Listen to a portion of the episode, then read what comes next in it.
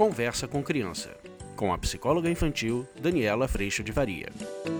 E hoje a gente vai falar sobre esse momento tão desafiador de aula online, todo mundo de novo dentro de casa nesse momento da pandemia. Vamos falar sobre isso?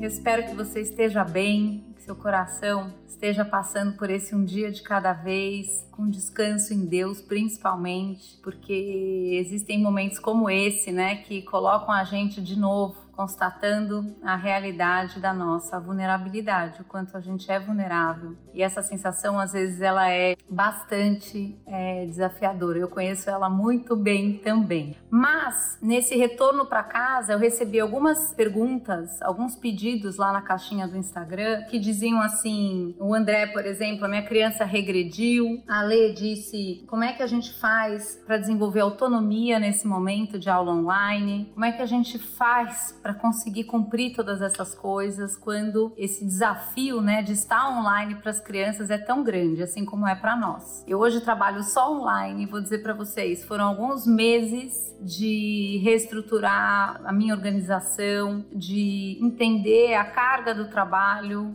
o cansaço como bate é muito diferente do encontro físico, né? É muito diferente ir para a escola do que assistir à escola. Então todo esse processo ele também está acontecendo, além de na nossa vida, na vida das crianças também. E a gente vai ver essa dificuldade também aparecendo.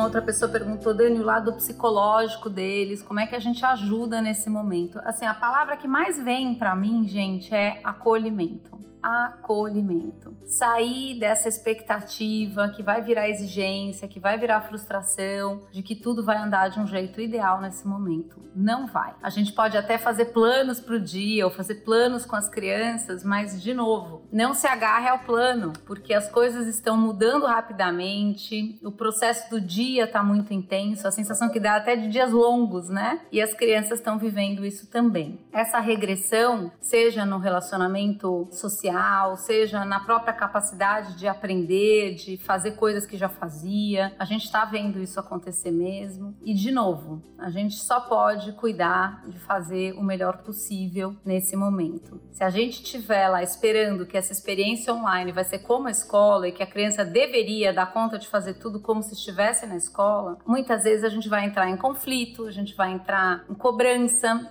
e com certeza em frustração. E nesse momento, ao invés da gente dar suporte para os filhos, a gente começa a entrar em embate, combate, cobrança. E isso vai colocando a gente dentro de casa numa postura muito bélica, muito irritadiça, muito intolerante, quando na verdade já tá tão difícil, né, gente, que o que a gente precisa é exatamente o inverso disso.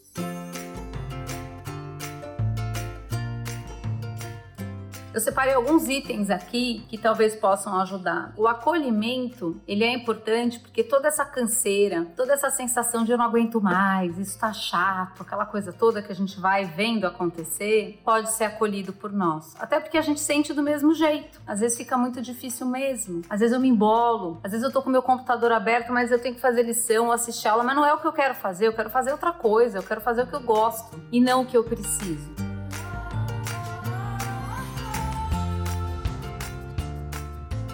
Acolher esse lugar dentro das crianças é fundamental para que a gente consiga abrir uma conversa. Porque quando eu digo para essa criança, eu também me sinto assim, eu também te entendo, eu também estou passando por isso, mas nós precisamos fazer o melhor possível do que precisamos fazer, a gente começa a abrir espaço para essa outra forma que a gente pode ajudar, que é a organização. Então, quando eu entendo tudo que eu preciso fazer, eu preciso fazer um monte de coisa e que tá tudo dentro da casa e tá tudo dentro do processo de trabalho, ao mesmo tempo de eu cozinho aqui, tudo isso tem que caber. Eu começo a entender que não adianta eu ficar reclamando que eu queria que tudo estivesse diferente, não está. Eu vou acolhendo esse lugar dentro de mim e do outro, e aí a gente vai cuidando de fazer o melhor possível, que não é a expectativa do mundo perfeito, mas a gente gente vai cuidando de se organizar. Então, organiza uma rotina com essa criança. A aula tá de tal tempo, às vezes as aulas estão muito longas, às vezes a conexão com esse professor tá difícil por conta da distância, por conta exatamente que eu tenho dificuldade de manter minha atenção nessa história. Às vezes, combinar com as crianças alguns respiros de descanso no meio desse processo todo.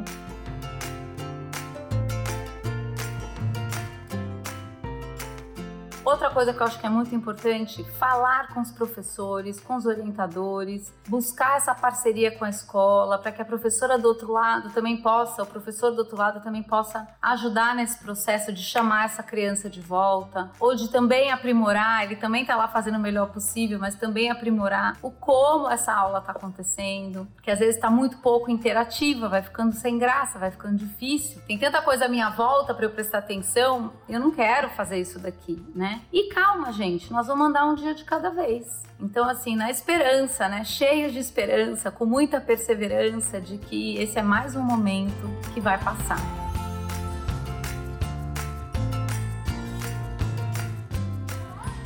Então, assim, enquanto a gente estiver agarrado lá no plano perfeito, em como tudo deveria acontecer, a gente vai estar distantes, bélicos, irritados, cobrando do outro, quando a gente também não está dando conta de fazer tudo de forma impecável e perfeita. Não é possível. Mas quando a gente vai para o colo, para o melhor possível, e a gente vai buscando essa organização, essa ajuda, o que está difícil para esse filho, eu começo a trazer recursos e ferramentas para a gente lidar com esse um dia de cada vez.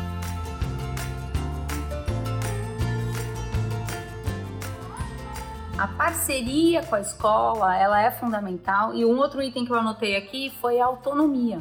A gente quer desenvolver autonomia, mas a gente precisa entender que o processo do desenvolvimento de autonomia ele é um processo de aprendizado. Então, quando eu faço essa organização junto com a criança, eu começo a chamá-la numa organização que tem consideração, que tá bom para mim e para você, cabe dentro da rotina da casa, o horário de dormir, o horário de tomar banho, o horário de comer, como é que a gente organiza? Faz um planner, como a Lê até outro dia colocou no Instagram dela, faz um plano, monta uma rotina, coloque com essa criança os tempos de descanso, o que, que ela vai fazer nesses momentos. E aí a gente vai aprendendo, as crianças vão aprendendo esse processo de autonomia. Então não dá para eu querer autonomia. Autonomia como noção de consequência, como capacidade de escolha, como capacidade de fazer o que precisa. Está tudo isso dentro de um processo que está sendo aprendido. Não dá para eu querer autonomia antes de eu passar pelo processo de desenvolvendo autonomia. O nosso papel é a gente ser parceiro, voar do lado, para para que a gente possa ir chamando o outro a esse lugar de responsabilidade.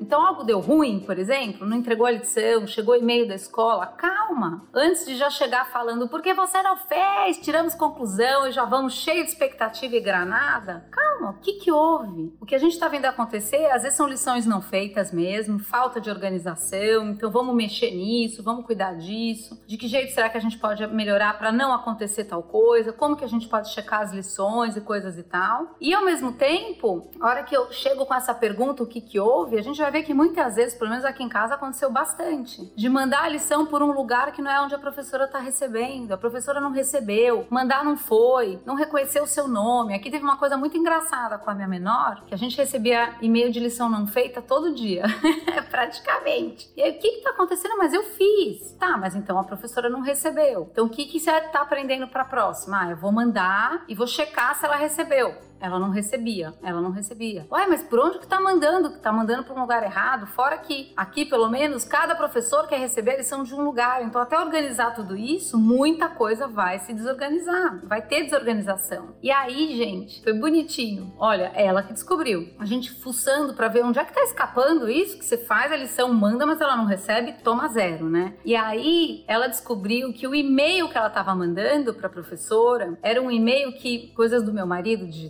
o e-mail, o sobrenome dela estava no provedor não estava no nome do e-mail. Então a professora olhava o apelido com o sobrenome do provedor e ela não reconhecia que era ela. Então ela estava recebendo uma lição, mas ela não sabia de quem era. E aí ela falou: Já sei o que eu vou fazer, mãe. Eu vou criar um e-mail com o meu nome completo para quando ela receber o meu e-mail receber a minha lição, ela vai saber que sou eu. E aí ela fez esse ajuste. Então, assim, tem muita falta de comunicação no meio. A gente tem professores também muito sobrecarregados. Então, muitas vezes vai vir a mensagem, né, que a gente não tem o tom. Seu filho hoje não entregou a lição tal. E a gente tem a noção como pais que tá vindo assim: seu filho não entregou a lição. Não, calma. Tá todo mundo fazendo o melhor que pode. Esse professor também, teu filho também. A gente vai convidar eles para isso, a gente também. Então, esse colo, esse acolhimento, ele é fundamental para a gente ir ajustando a caminhada. É isso que a gente está fazendo todos os dias com escola online ou sem escola online, com trabalho físico, presencial, com trabalho online, com cozinha, com arrumar casa. A gente está sempre aprimorando e aprendendo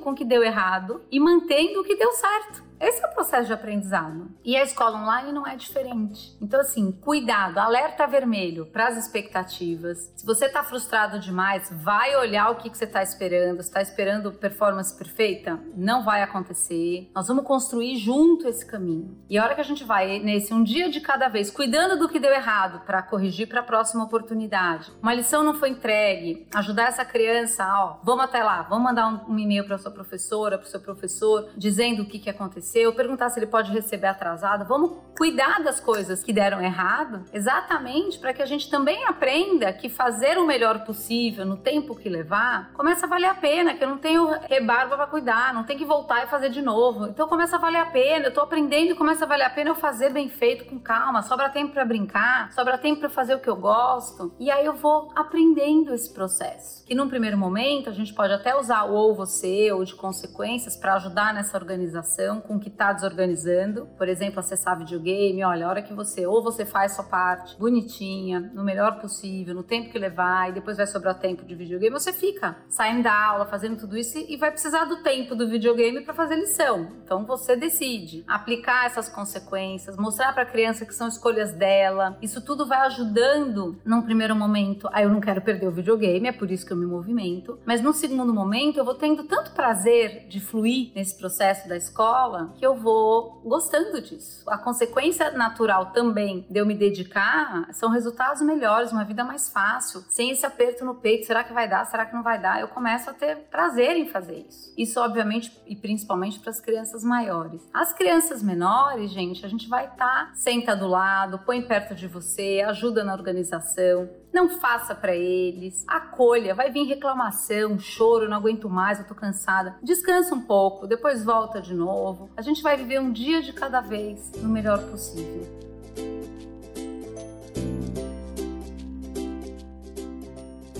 Então, assim, às vezes eu tenho vontade, né, de dar uma solução, né? De, ah, Dani, eu queria tanto uma solução para fazer plim e tudo funciona. Mas a real é que isso não existe nem na nossa vida. Não tem como a gente fazer e tá tudo garantido e tá tudo resolvido. O lidar com isso, né, nesse processo de fazer o que eu preciso e essa luta para fazer o que eu preciso versus fazer o que eu quero, ela é uma luta que todos nós vivemos. E é por essa porta que eu consigo acolher meu filho. É por essa porta que eu consigo dizer: eu sinto muito, eu sei, é difícil mesmo. Tem alguma coisa que eu posso te ajudar? O que, que você precisa? Porque precisa fazer isso. Então, nesse sentido, eu entendo que todos esses processos da vida fazem parte. E que mesmo que essa criança esteja chateada, desmotivada, às vezes até numa infelicidade enorme, eu ainda vou chamá-la a fazer o melhor possível. E vou acolher toda a frustração que ela também tem. Porque essa criança também também gostaria, na expectativa dela, que ela estivesse na escola, que tivesse tudo legal. Então, ela também está frustrada, chateada, abalada, como a gente também. Só que esse lugar, gente, até me emociona, porque assim, esse lugar de dor, de desconforto, de eu também, que o livro da Brené Brown fala tanto para nós, esse lugar, ele é um lugar de encontro. Ele é um lugar da gente poder contar um com o outro nesse processo. O lugar de expectativa e exigência de mundo ideal, ele nos afasta, porque a gente está sempre frustrado com a expectativa que a gente cria. Então, esse lugar de dor, de eu não tô conseguindo, eu também, tá difícil para mim, vamos tentar só o dia de hoje, vamos descansar um pouco, vamos tentar mais uma vez, você pode, eu tô aqui do seu lado, eu vivo a mesma coisa. Esse é um lugar que nos une de um jeito extraordinário. E vai chegar o dia, como eu vivo aqui na minha casa, quando eu tenho dias muito difíceis, muito difíceis, eu comecei a receber colo das minhas filhas. Mãe, vem cá, você fez o melhor que você pôde,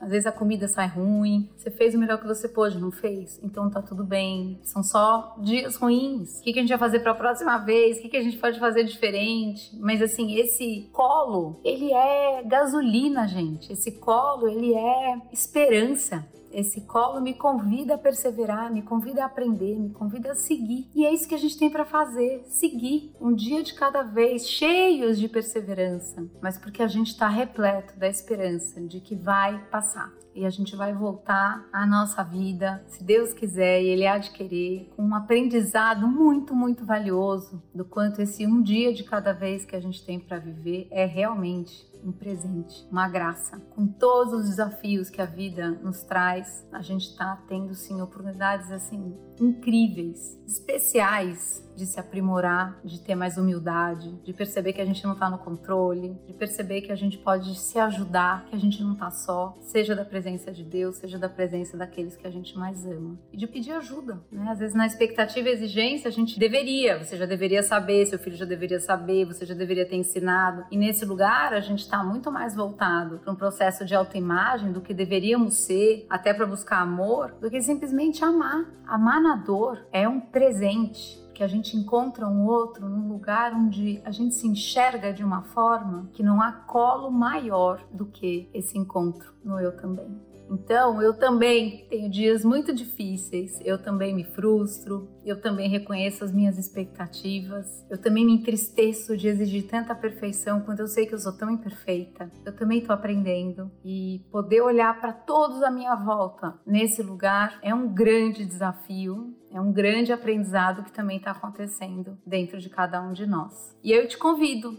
nesse momento que está tão difícil, a olhar com um pouco mais de compaixão a sua dificuldade, o seu dia difícil e o dia difícil do seu marido, da sua esposa, ou mesmo do seu filho, da sua filha, porque tá difícil mesmo. Existem dias muito desafiadores. E quando nesse dia alguém não fica falando na sua cabeça, mas você devia ter feito tal coisa, isso tudo é exigência. Você devia ter feito outra coisa, você podia não sei o que, era só você. E alguém diz e fala: vem cá, sinto muito. Eu sei o quanto é difícil. Mas como é que nós vamos fazer daqui para frente? Como é que nós vamos cuidar desse negócio? Esse lugar, ele é assim, um colo tão gostoso de viver e de receber, de dar e receber. E é esse o convite que eu te faço. Não tem solução mágica, a gente vai ter que cuidar todo dia e que a gente possa ser apoio a esse aprendizado que está acontecendo, colo nesse momento difícil que todos nós estamos vivendo. Eu estou aqui nos Estados Unidos, a gente teve momentos de fechamento, mas hoje as coisas estão oscilando, né? Hora quarentena, fica 14 dias em casa na escola online, aí depois volta para a escola, depois volta 14 dias. E eu tenho visto até nesse aprendizado coisas boas, as meninas vendo coisas boas de ficar em casa casa, sabe? Tem dias que é gostoso, dorme um pouquinho mais e a alegria de estar na escola. Então, desse limão, a gente pode sempre fazer uma limonada que vai nos levar à gratidão de tudo que a gente vive. Copo meio cheio ou copo meio vazio? Onde é que a gente vai botar a nossa atenção?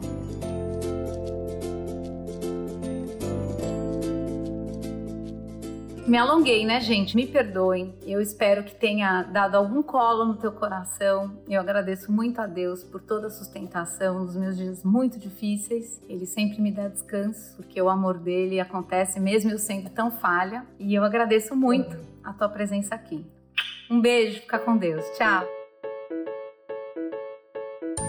Você acabou de ouvir Conversa com Criança, com a psicóloga infantil Daniela Freixo de Faria. Mande seu e-mail para conversa@danielafaria.com.br.